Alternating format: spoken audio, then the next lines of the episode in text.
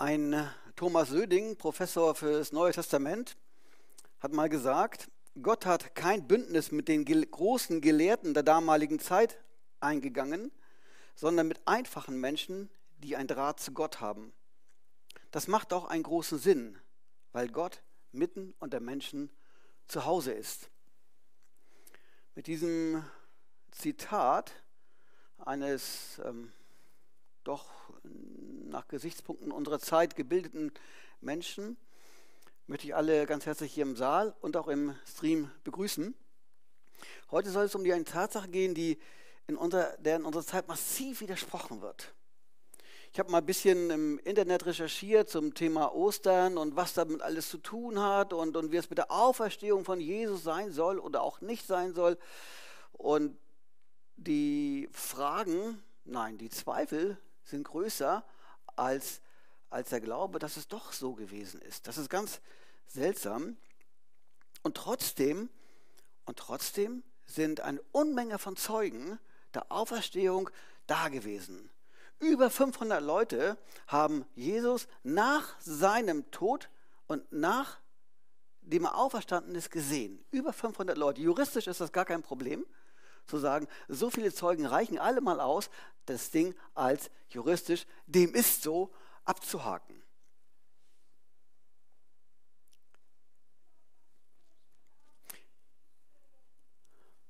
Auch wenn wir der Auferstehung wenig Glauben schenken oder schenken mögen, so wollen wir doch versuchen, uns ein wenig mal auf dieses Thema einzulassen und zu gucken. Übrigens ist das keine ungewöhnliche Geschichte. Es gab sogar in ersten christlichen Gemeinden Leute, die in der Gemeinde waren, die sagen, Auferstehung kann es so gar nicht gegeben haben.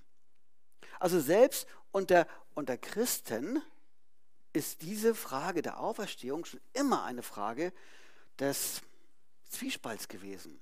Das ist bis heute so, dass Auferstehung auch in unseren ähm, großen christlichen Welten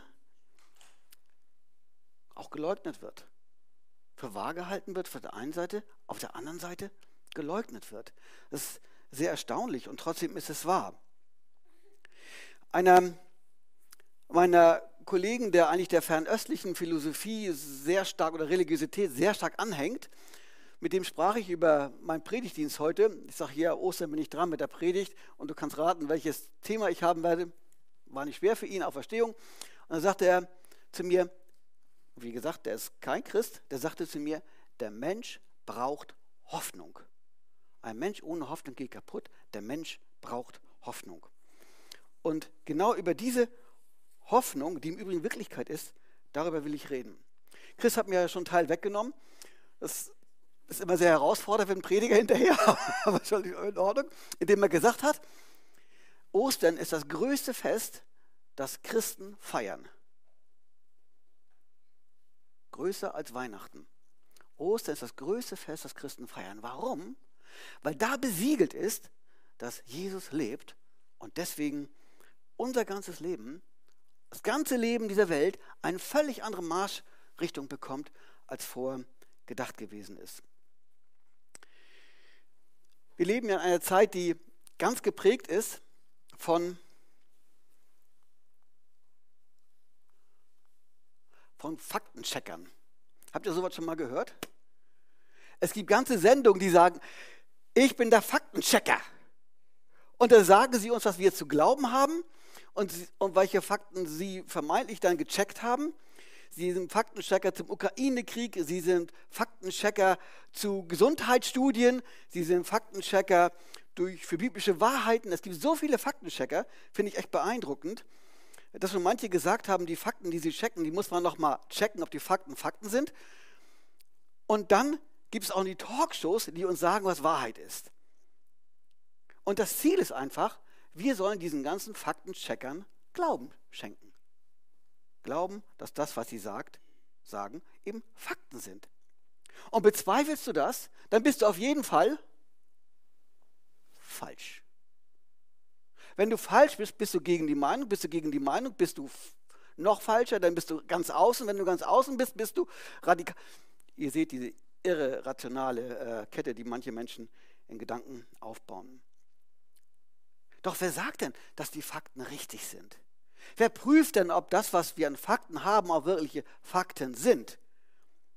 Wer sagt, dass sie umfassend sind? Und wer bewertet sie letztlich? Heute kam ich hierher, ich habe lange Zeit mal wieder einen Schlips getragen. Sagte jemand zu mir, oh, ich habe gedacht, dein Schlips ist schmutzig, die sehen aus wie Flecken. Nein, das ist also für die, die es nicht gesehen haben, das ist eine richtige Faserung hier im Schlips. Ne? Also das, was derjenige, der es zu mir gesagt hat, gesehen hat, gesagt, dein Schlips ist dreckig.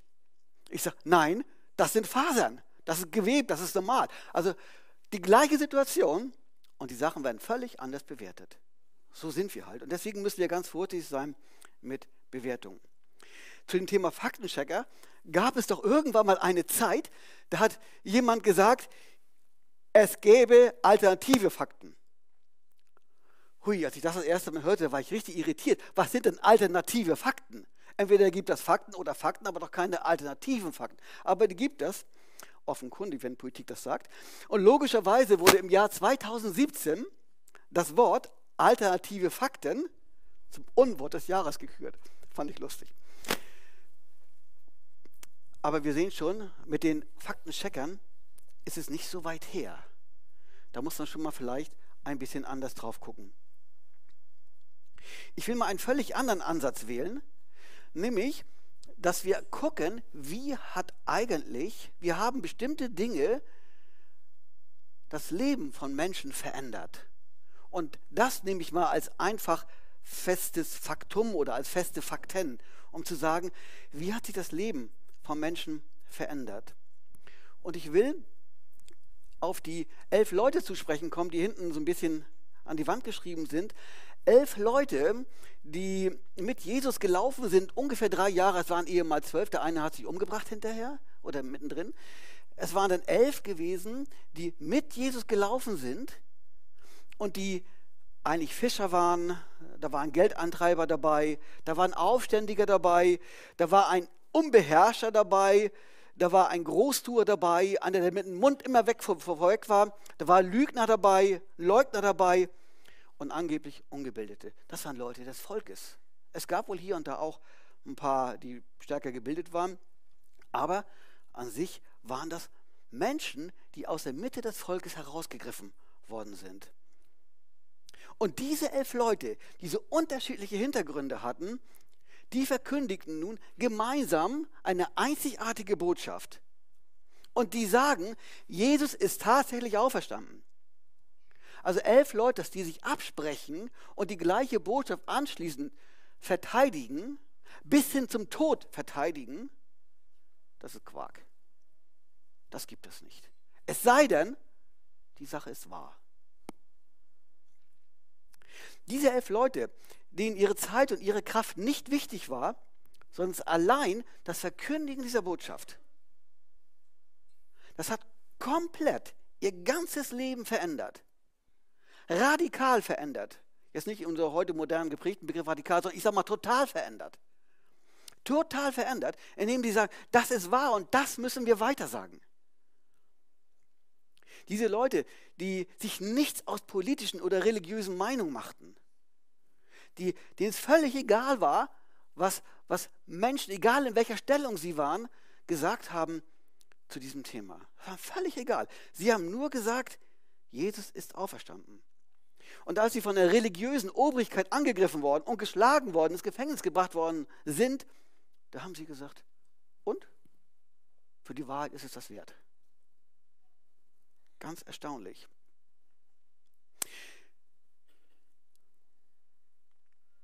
Diese, von diesen elf Leuten hat einer, soweit man die nachforschen konnte, äh, den natürlichen Tod erlebt.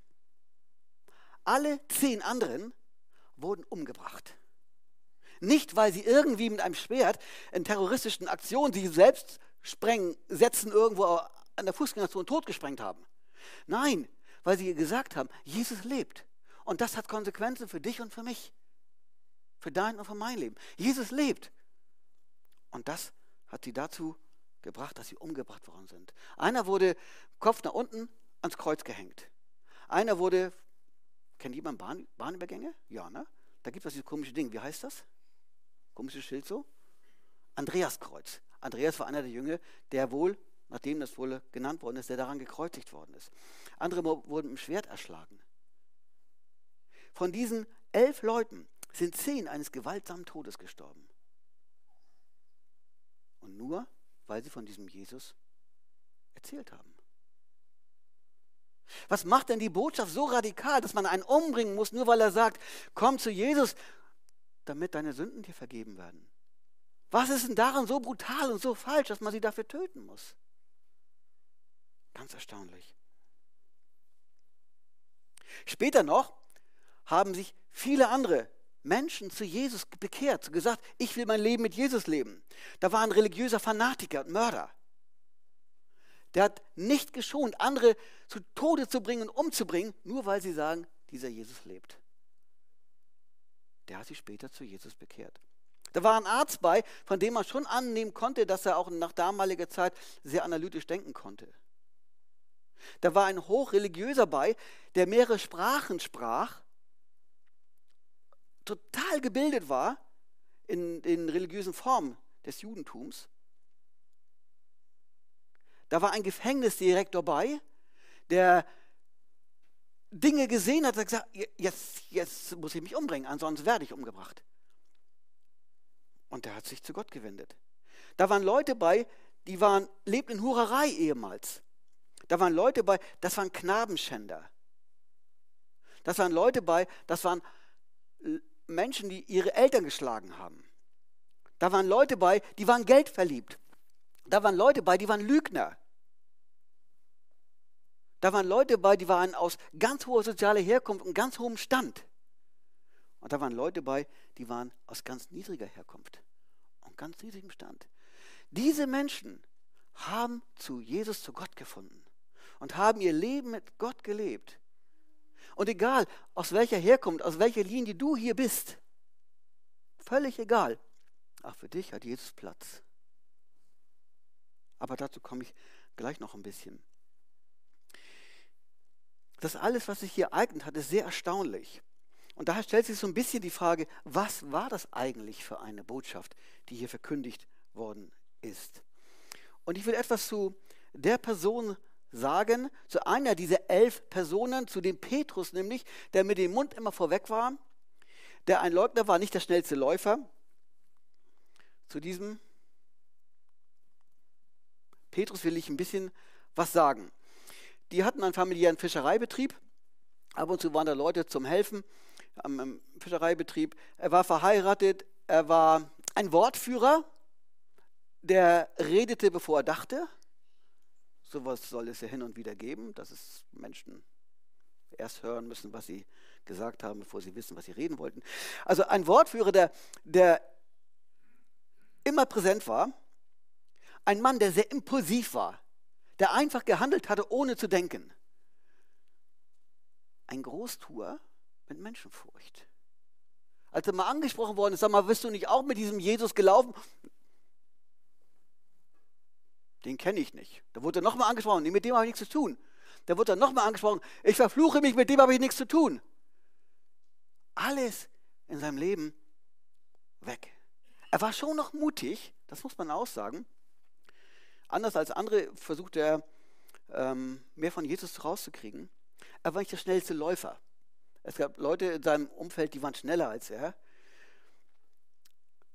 Und nachdem er, nachdem Jesus auferstanden ist und sich dem Petrus gezeigt hat, nicht nur dem Petrus, sondern 500, mehr als 500 Leuten auch noch, da war er weiterhin mutig, aber er war auch furchtlos geworden. Er war ein Prediger geworden vor großen Menschenmengen. Das andere Sachen, wieso, der ist doch ungebildet, was redet der? Der konnte klasse predigen. Der war ohne Menschenfurcht, ohne große Menschenfurcht. Der hat schon noch ab und zu so kleine Haken gehabt in seinem, in seinem Leben als Christ. Aber an sich war er ein Mensch ohne Menschenfurcht geworden. Er war ein Wegbereiter, nämlich der Wegbereiter für das biblische Evangelium zu den Nichtjuden. dieser Mann, der aus dem ganz anderen Hintergrund gekommen ist, ist auf einmal völlig anders geworden. Ich habe mal aus diesem Buch etwas rausgenommen. Das Buch liegt auf dem Tisch und auf dem Tisch, können mitgenommen werden. Das sind wenige Exemplare. Aber das ist sehr interessant. Jesus Christus, tot oder lebendig. Aus der Seite 62, da lese ich mal kurz was vor. Die Jünger. Sie waren mutlos und enttäuscht gewesen, aber dann waren sie zuversichtlich und mutig. Eine erstaunliche Wandlung von Feigheit zu Mut war es, was Professor J.N.D. Anderson überzeugte. Denn das war bei weitem der stärkste Beweis für die Auferstehung. Dass Menschen, die vorher so waren, auf einmal so sind, ist der stärkste Beweis für die Auferstehung, kommt dieser Mann zu dem Schluss. Was hat denn, was hat denn sein Leben total verändert? Ich habe es eben schon zwei, dreimal gesagt. Es ist die Auferstehung von Jesu. Es ist das, was er gesehnt erlebt hat. Das hat ihn so verändert, dass er sagt, ihr müsst das wissen. Ihr müsst das wissen. Das ist ungemein wichtig. Ihr müsst das wissen. Und dann wollen wir mal gucken, was er eigentlich gesagt hat. So. Für diejenigen, die eine Bibel haben, können gerne mal mit aufschlagen. Ich lese aus der Apostelgeschichte Kapitel 2 aus der NEU-Übersetzung.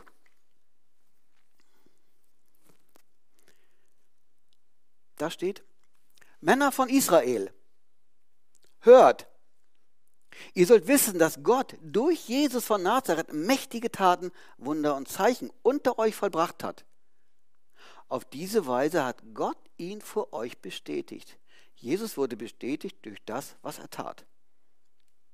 Und diesen Mann habt ihr, diesen Mann habt ihr durch Menschen, die nichts vom jüdischen Gesetz wissen, ans Kreuz nageln und töten lassen.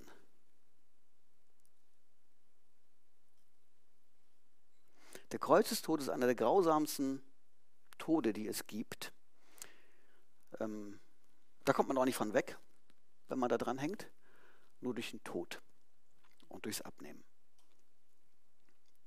Ans Kreuz nageln und töten lassen. Allerdings war es so von Gott beschlossen und vorherbestimmt. Und dann hat Gott ihn aus der Macht des Todes befreit und auferweckt. Wie hätte er auch im Tod festgehalten werden können? Denn schon David, das ist ein alter König aus dem Alten Testament, sagt von ihm, ich sehe den Herrn immer vor mir. Er steht mir zur Seite, damit ich nicht falle. Das macht mein Herz froh und lässt mich jubelnd singen. Selbst im Grab wird mein Leib noch in Hoffnung ruhen, denn du lässt mich nicht im Tod zurück, überlässt deinen Frommen nicht der Verwesung. Du hast mir den Weg zum Leben gezeigt vor dir zu sein, das macht mich froh. Und dann sagt Petrus weiter, nachdem er das zitiert hatte aus dem Alten Testament, sagt er weiter, liebe Brüder, also Zuhörer, es sei mir gestattet, ganz offen zu euch zu reden.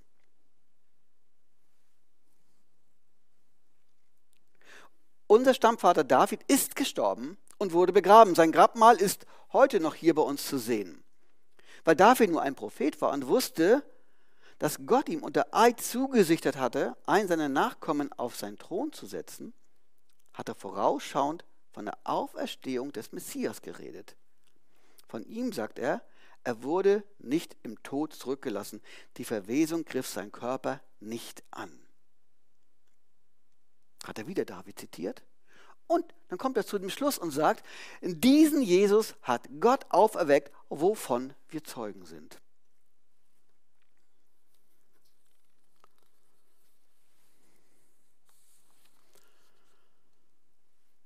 Und genau das ist passiert. Ihr habt den Tod Jesu gewollt und ihr habt ihn bekommen. Ihr habt gewollt, dass er umgebracht wird. Was auf die Frage selbst des weltlichen Richters, was hat er denn Böses getan? Ich finde keine Schuld an ihm. Von Pontius Pilatus, was war die Antwort? Völlig egal, wir wollen, dass dieser umgebracht wird. Der passt uns nicht. Selbst die Frau von Pilatus hat gesagt, ähm, ja, ich habe so ein bisschen im Traum Sorge gehabt, lass die Finger von dem Mann. An dem ist nichts dran. Pilatus war so schwach, hat dem Geschrei der Volksmenge nachgegeben und hat Jesus umgebracht. Die Juden haben Jesus umgebracht und Pilatus stellvertretend als weltliche Macht hat Jesus umgebracht. Wäre das alles so geblieben, wäre Jesus dann im Grab geblieben, dann würde es heute kein Christentum geben. Das ganze Christentum, das ganze christliche Gedankengut hängt allein an der Auferstehung von Jesus. Gibt es den nicht, gibt es die Auferstehung nicht, dann können wir gleich ganz gemütlich zum Kaffee hinübergehen, eine Tasse Kaffee auf den schönen Feiertag, wofür wir wahrscheinlich manche Geld kriegen werden, ähm, genießen. Und das war's. Und dann brauchen wir auch kein Weihnachtsgeld mehr, dann brauchen wir auch keine Weihnachtsfeiertage mehr, dann brauchen wir kein Ostergeld mehr, dann brauchen wir keine Osterfeiertage, dann brauchen wir kein Pfingsten mehr, dann brauchen wir kein, keine Pfingstfeiertage mehr. Und wir müssten das Geld alles zurückbezahlen, Weihnachtsgeld und so. Ähm, was ich sagen will, ohne den auferstandenen Jesus ist das alles umsonst. Alles vergeblich. Alles leer. Nachdem Petrus das gesagt hat, da fast drang es den Leuten, den Zuhörern ins Herz, wir haben den, wir haben den umgebracht. Wir haben den getötet. Aber Gott hat ihn bestätigt. Das heißt, es ist wahr, was David geschrieben hat. Wow, was passiert denn jetzt mit uns? Und es drang ihnen richtig ins Herz. Und sie sagten, wenn das wahr ist, dann gnade uns Gott. Wenn das wahr ist, dann möchte ich jetzt versinken. Wenn das wahr ist, dann brauche ich einen, Ausweg, um aus diesem Dilemma herauszukommen. Wenn das wahr ist, habe ich Gericht verdient und Strafe verdient. Und sie fragten, aber was sollen wir denn jetzt tun? Wir stehen vor dieser Misere, wir haben das gemacht, ja, aber was sollen wir denn jetzt tun? Und Petrus sagt, bekehrt euch zu Gott, wendet euch zu Gott, nehmt diesen Jesus als den Erretter und Heiland in eurem Leben an. Seht zu, dass ihr Frieden mit Gott bekommt. Er nennt das, tut Buße. Und schaut, wie viele Leute haben sich dann bekehrt? Wie viele Leute haben denn diesem Aufruf gefolgt? Mehr als 3000. Das heißt, Petrus hat von mindestens 3000 Leuten gesprochen. Ohne ein Headset, ohne die fetten Lautsprecher. Von mindestens 3000 Leuten hat er gesprochen. Wie es akustisch gepackt hat, das weiß ich nicht. Aber es ist beeindruckend. Und diese 3000 haben das gehört und sagen, wow, ich glaube diesen Worten, ich glaube diesem Jesus. Wenn wir noch ein bisschen weiter in der Bibel lesen, finden wir in Vers 46 und 47, dass diese Bekehrten täglich im Tempelbezirk waren, blieben und zu Hause das Brotbrech brachen. Brotbrechen, was wir nachher auch machen werden, wo wir uns dann tatsächlich daran erinnern, dass Jesus am Kreuz gestorben ist und dass er auferstanden ist. Und sie nahm auch das Essen mit Jubel und Schlichtheit des Herzens und sie lobten Gott. Die Auferstehung von Jesus ist also kein Anlass zur Trauer, kein Anlass jetzt in Depression zu versinken. Auch Karfreitag ist kein Anlass in Depression zu versinken, sondern die Auferstehung Jesu ist ein Anlass zu freuen. Ich habe meinen Musikern, unserer Musikband, noch nicht hochkommen bitte, ich mir, bin noch nicht fertig, ich habe mit der Musikband gesprochen und habe gesagt, ich möchte ganz gerne, dass wir ein paar Lieder haben, die diese Auferstehung und den Jubel mit nach vorne bringen.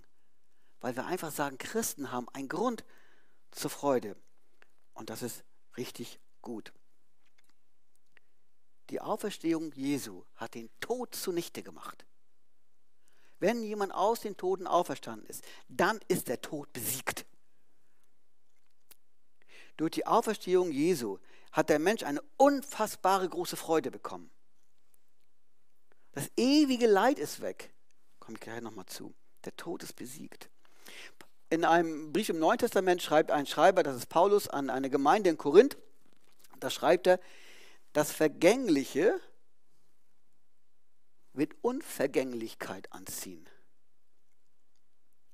Das Sterbliche wird Unsterblichkeit anziehen. Das, was Jesus gemacht hat, was Gott getan hat, ist vollkommen, umfassend und ewig gültig. Und meine Aussage wieder, wie können wir darauf reagieren?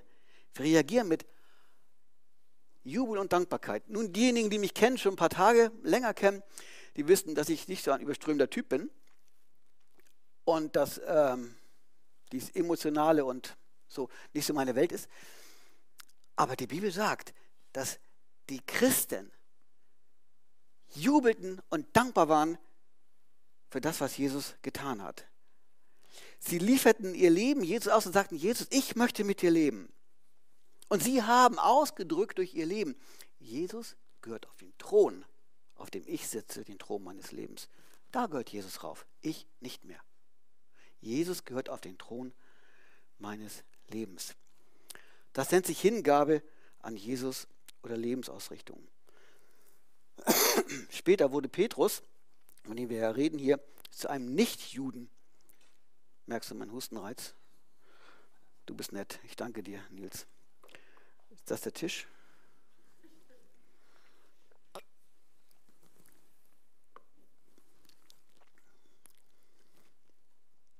Später wurde Petrus von, zu einem Nichtjuden gerufen, einem Cornelius.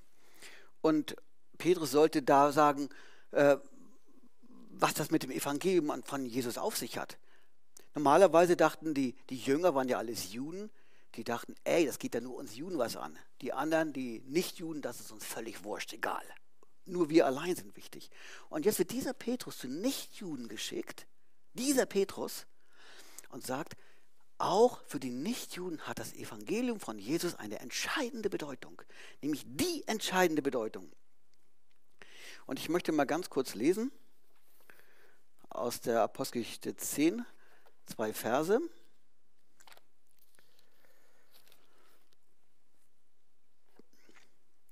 Petrus spricht, er hat uns befohlen, also uns, den Jüngern, befohlen, dem Volk zu predigen und eindringlich zu bezeugen, dass Jesus der von Gott verordnete Richter der Lebenden und der Toten ist.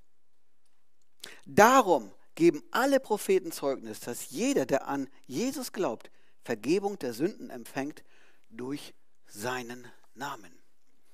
Also auf der einen Seite sagt er, durch die Auferstehung ist Jesus auf einmal der Richter geworden für Tote und Lebendige. Wenn da ein Richter ist, wer sind denn die Gerichteten? Na wir. Menschen. Wir Menschen. Und er ist der Richter. Aber er bleibt da nicht stehen. Er sagt, es ist Frieden gemacht worden. Jesus hat Frieden gemacht und Menschen die Möglichkeit gegeben, zu Gott zu finden. Und zwar richtig zu Gott zu finden. Ein Leben mit Gott zu leben. Und eindringlich sagt er das. Jeder, der glaubt, empfängt Vergebung der Sünden durch seinen Namen. Was ist das für eine Botschaft, oder? Dass Menschen mit einem lebendigen, gerechten Gott in Verbindung kommen können. Nicht indem wir eigene Leiter bauen, indem wir Türme bauen, wie in, in ähm, Katar, der höchste Wohnturm, keine Ahnung, indem wir eine Himmelsleiter bauen, wir Menschen, oder indem wir selbst Erlösung suchen, sondern wir brauchen Erlösung von außen und das hat allein Jesus gemacht. Das Zentrum, das Zentrum des Evangeliums, das Zentrum des Evangeliums ist der Tod von Jesus und seine Auferstehung. Seine Auferstehung. Der Tod von Jesus und seine Auferstehung. Das ist das Zentrum des Evangeliums. Übrigens, Ihr wisst ja, wir haben ja zurzeit diese Predigtreihe über die Werte unserer Gemeinde, wo wir mal aufgeschrieben haben, äh, welche Werte wir als Gemeinde sehen und wahrnehmen. Und ich habe mal diesen einen Wert rausgenommen, das Evangelium. Und da haben wir als Untertitel geschrieben, wir richten alles am Evangelium von Jesus aus. Wir haben dazu formuliert, wir wollen nach Gottes Prinzipien leben, Jesus nachfolgen und das Wirken des Heiligen Geistes erleben. Deshalb strecken wir uns im Gebet immer wieder danach aus, was Gott möchte. So lassen wir uns vom Heiligen Geist korrigieren und inspirieren Unser Wunsch ist, dass Jesus im Mittelpunkt steht und dass Jesus handelt. Deswegen richten wir uns voll nach seinem Evangelium aus. Wir wollen nicht in Einseitigkeit der Gesetzlichkeit oder in Einseitigkeit des Relativismus verfallen, sondern ausgewogen bleiben. Jesus wollen wir als gekreuzigt und auferstanden verkündigen. Ja, der Kreuzestod ist schlimm. Ja, das ist grausam. Ja, und Jesus lebt. Und das ist die große Botschaft. Den Tod überwunden und damit auch uns Errettung und Frieden geschenkt. Und deswegen soll Jesus im Mittelpunkt stehen. Deswegen richten wir alles an dem Evangelium aus. Deswegen wollen wir die Botschaft von Jesus nicht verwässern und ein religiöses, manche mögen das Wort ja nicht, religiöses Geseier verfallen. Das wollen wir nicht. Die Osterbotschaft ist so genial, die Osterbotschaft ist so großartig, dass wir nicht über irgendwelche andere Themen an diesem Tag reden müssen. Das ist einfach, einfach groß.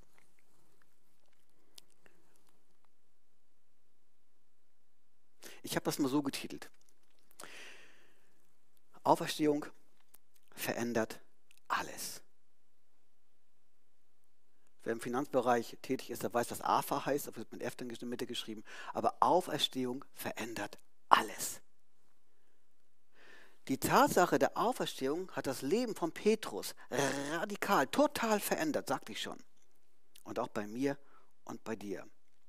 Die Auferstehung verändert total mein Leben meine Haltung, meine Einstellung, meine Lebensperspektive, meine Motivation. Die Auferstehung nimmt meine Ängste. Die Auferstehung nimmt mir den Stress weg. Die Auferstehung nimmt mir die Sorgen weg. Und warum? Weil Jesus den Tod überwunden hat und in uns Hoffnung hineingelegt hat.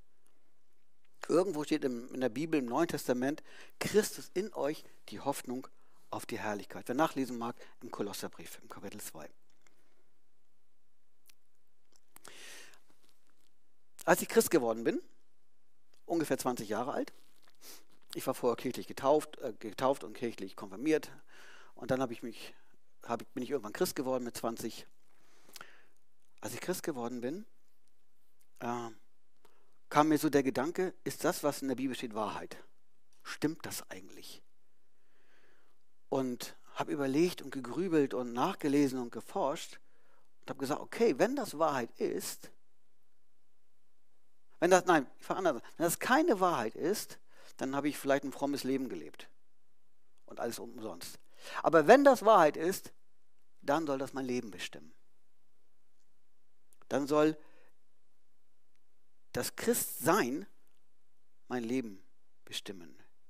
Es gab eine Zeit, da bin ich extra, da war ich noch ledig und hatte keine Kinder, da war es ein bisschen leichter.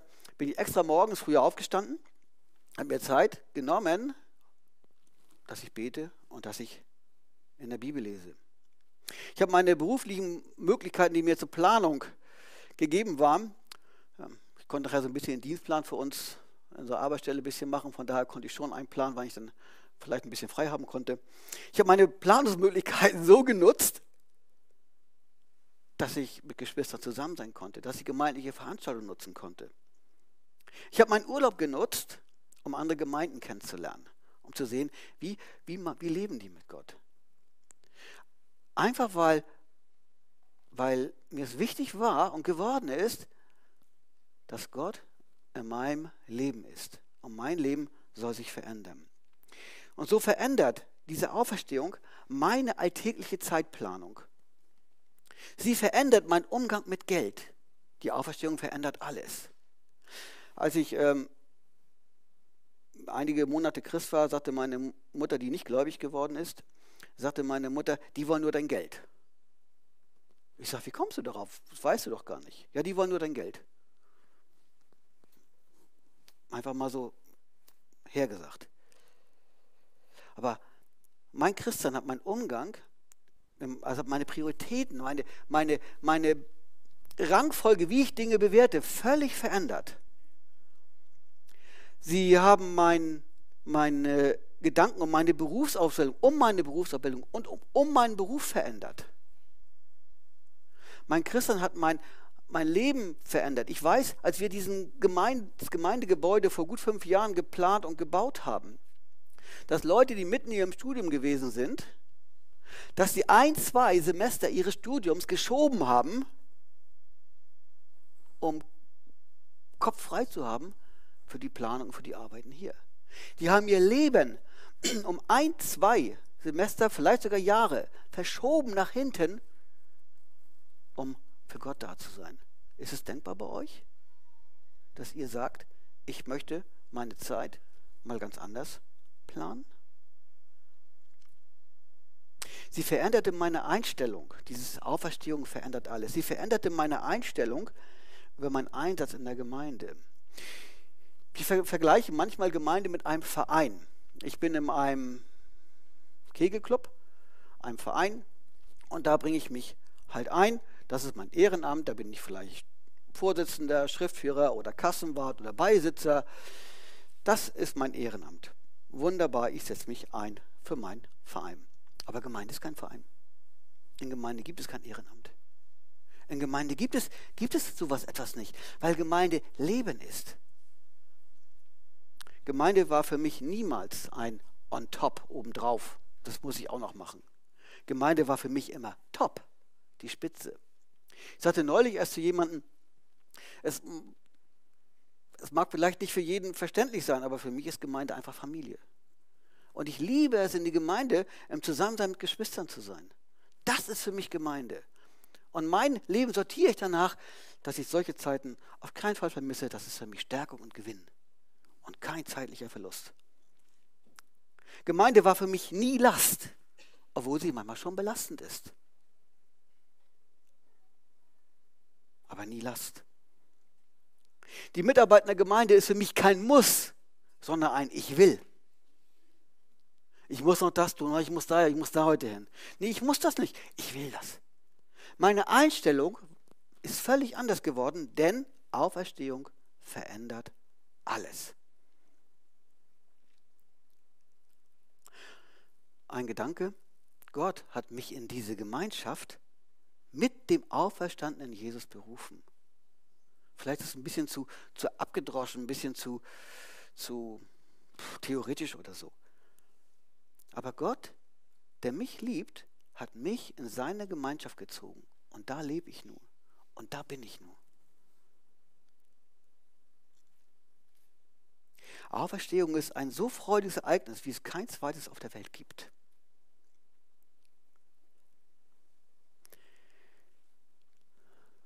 Dann habe ich ein bisschen aus meinem Leben erzählt. Und noch ein bisschen gesagt, was mich so bewegt hat. Aber natürlich ist das nicht nur eine einfache Aussage, sondern es ist ein Appell. Einfach doch mal nachzudenken, zu grübeln, wo habe ich meine Schwerpunkte in meinem Leben? Wo sehe ich, auch wenn ich Christ bin, mein, mein Einsatz in der Gemeinde? Die Auferstehung verändert alles, auch jetzt, würde ich die Musiker bitten, den Rahmen hinter mir zu verändern.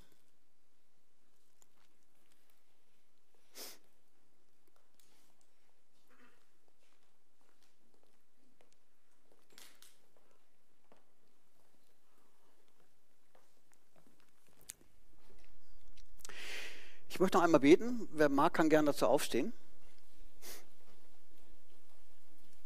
Herr Jesus, danken möchte ich dir danken möchten, wie dass du auferstanden bist, dass du wahrhaftig lebst, dass wir dir nicht egal sind, dass, sondern dass du uns liebst und dass du einen Weg für uns gefunden hast, damit wir bei dir sein können. Dass wir Menschen nicht in unserer Eigenart, in unserem Unwillen, in unserer Verlorenheit bleiben müssen, sondern du hast Errettung und Frieden geschenkt. Hilf du, dass uns das in unserem Leben auch heute, auch gerade in diesen Tagen neu bewegt. Amen. Wenn du Fragen, nimm gerne Platz wenn du Fragen zu dem, was ich gesagt habe, hast, komm gern zu Chris oder zu mir. Wenn, wenn du möchtest, dass jemand wegen deiner Zweifel für dich beten soll, komm gern zu Chris oder zu mir. Wenn du von deinen Ängsten noch nicht frei bist und wir sollen irgendwie mit im Gebet daran denken, dann wollen wir das tun, sofern es unserer Kraft steht. Ganz gern an Chris oder mich wenden oder auch vielleicht an die Musiker hinter mir. Mit Sicherheit auch.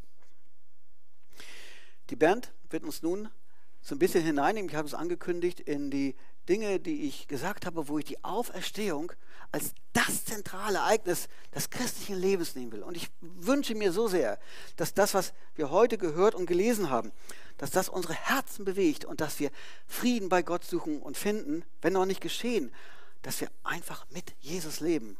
Und wenn wir Christen sind, dass das uns neu motivieren sollte, komplett und voll durchzustarten, mit Jesus durchzustarten, mit Jesus zu leben. Einfach, ganz einfach, weil es sich lohnt.